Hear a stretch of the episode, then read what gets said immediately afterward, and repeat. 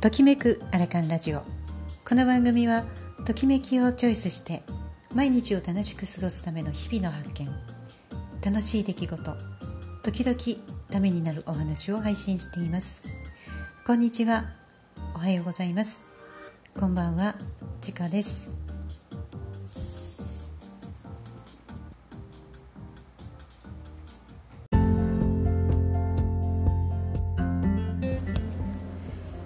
今日はですねサロンで今行っているアニバーサリーのキャンペーン、えー、脳内リラックスというものを置いているんですけれども、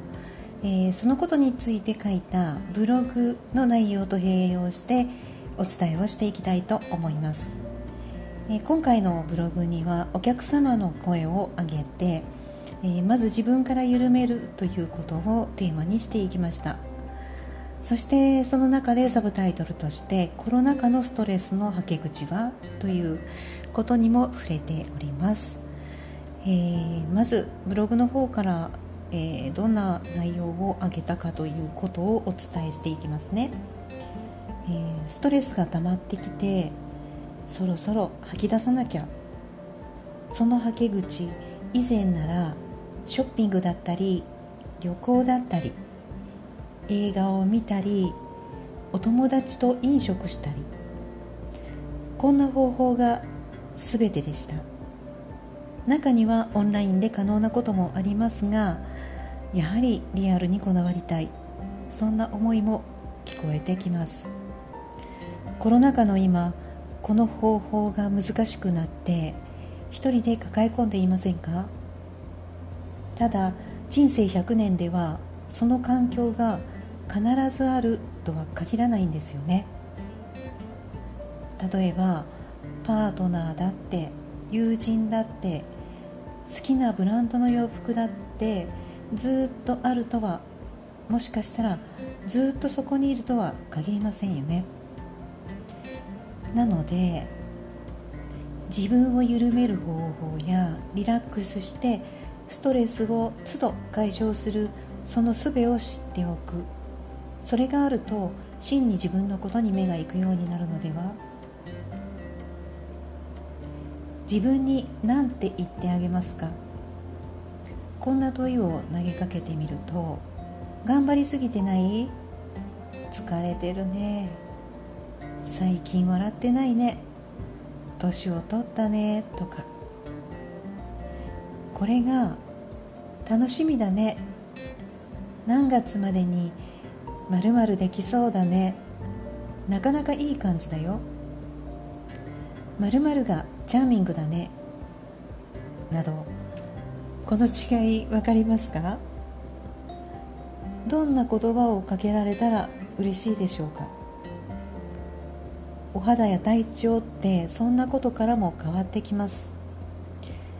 不思議と自分自身にパーソナルな言葉をかけていると人にも優しくできたり脳が疲れてパンパカパンになっていると余裕もなくなって辛い嫌だおかしくない？なんて苦痛ばかりの、えー、一つの言葉集が出来上がってきそうですよね。こんな言葉集、えー、いい言葉の言葉集よりももしかしたら苦痛の言葉集の方が早く出来上がったりするかもしれません。実はそんな時って体でいうとお腹も冷え冷え。もちろんリンパも血液もスムーズに流れなくって気持ちの余裕もなくなりますよね。そんなこんなでできたアニバーサリーキャンペーン脳内リラックスキャンペーン、えー、ここまでのお客様の声を今回ブログでは紹介していますのでよかったらそちらも、貼り付けておきますのでご覧ください、えー、この脳内リラックスのエステの中の目的の中にまずご自身を理解してあげることそして経験として記憶に留めていただくことなどがあります。そしてもう一つ施術する側の私自身が緩んでリラックスできていること。ここも特に意識して今回のキャンペーンには入らせていただいてるんですね。で自己理解っていう言葉ありますが人や情報と比べてこうなんだなっていう判断基準になっていませんか？自分に興味を持って理解してあげる。う仕方ないなってつい思ってしまいやすいんですがこの自分を理解するっていうところに手間をかけてあげる。そんな時間になればいいなと思ってこのキャンペーンを作ってみました。ただ流れたから気持ちいいなっていうことだけじゃなくてあこうだから私はこうだったんだとか本当に私の体って冷えているんだな、えー、この状況を保つためには一つ何か行動することが必要だったり判断基準にできるといいなみたいな気づきになればいいなと思って作り出したキャンペーンになっています。皆さんはどうですか？自己理解ってできているでしょうか？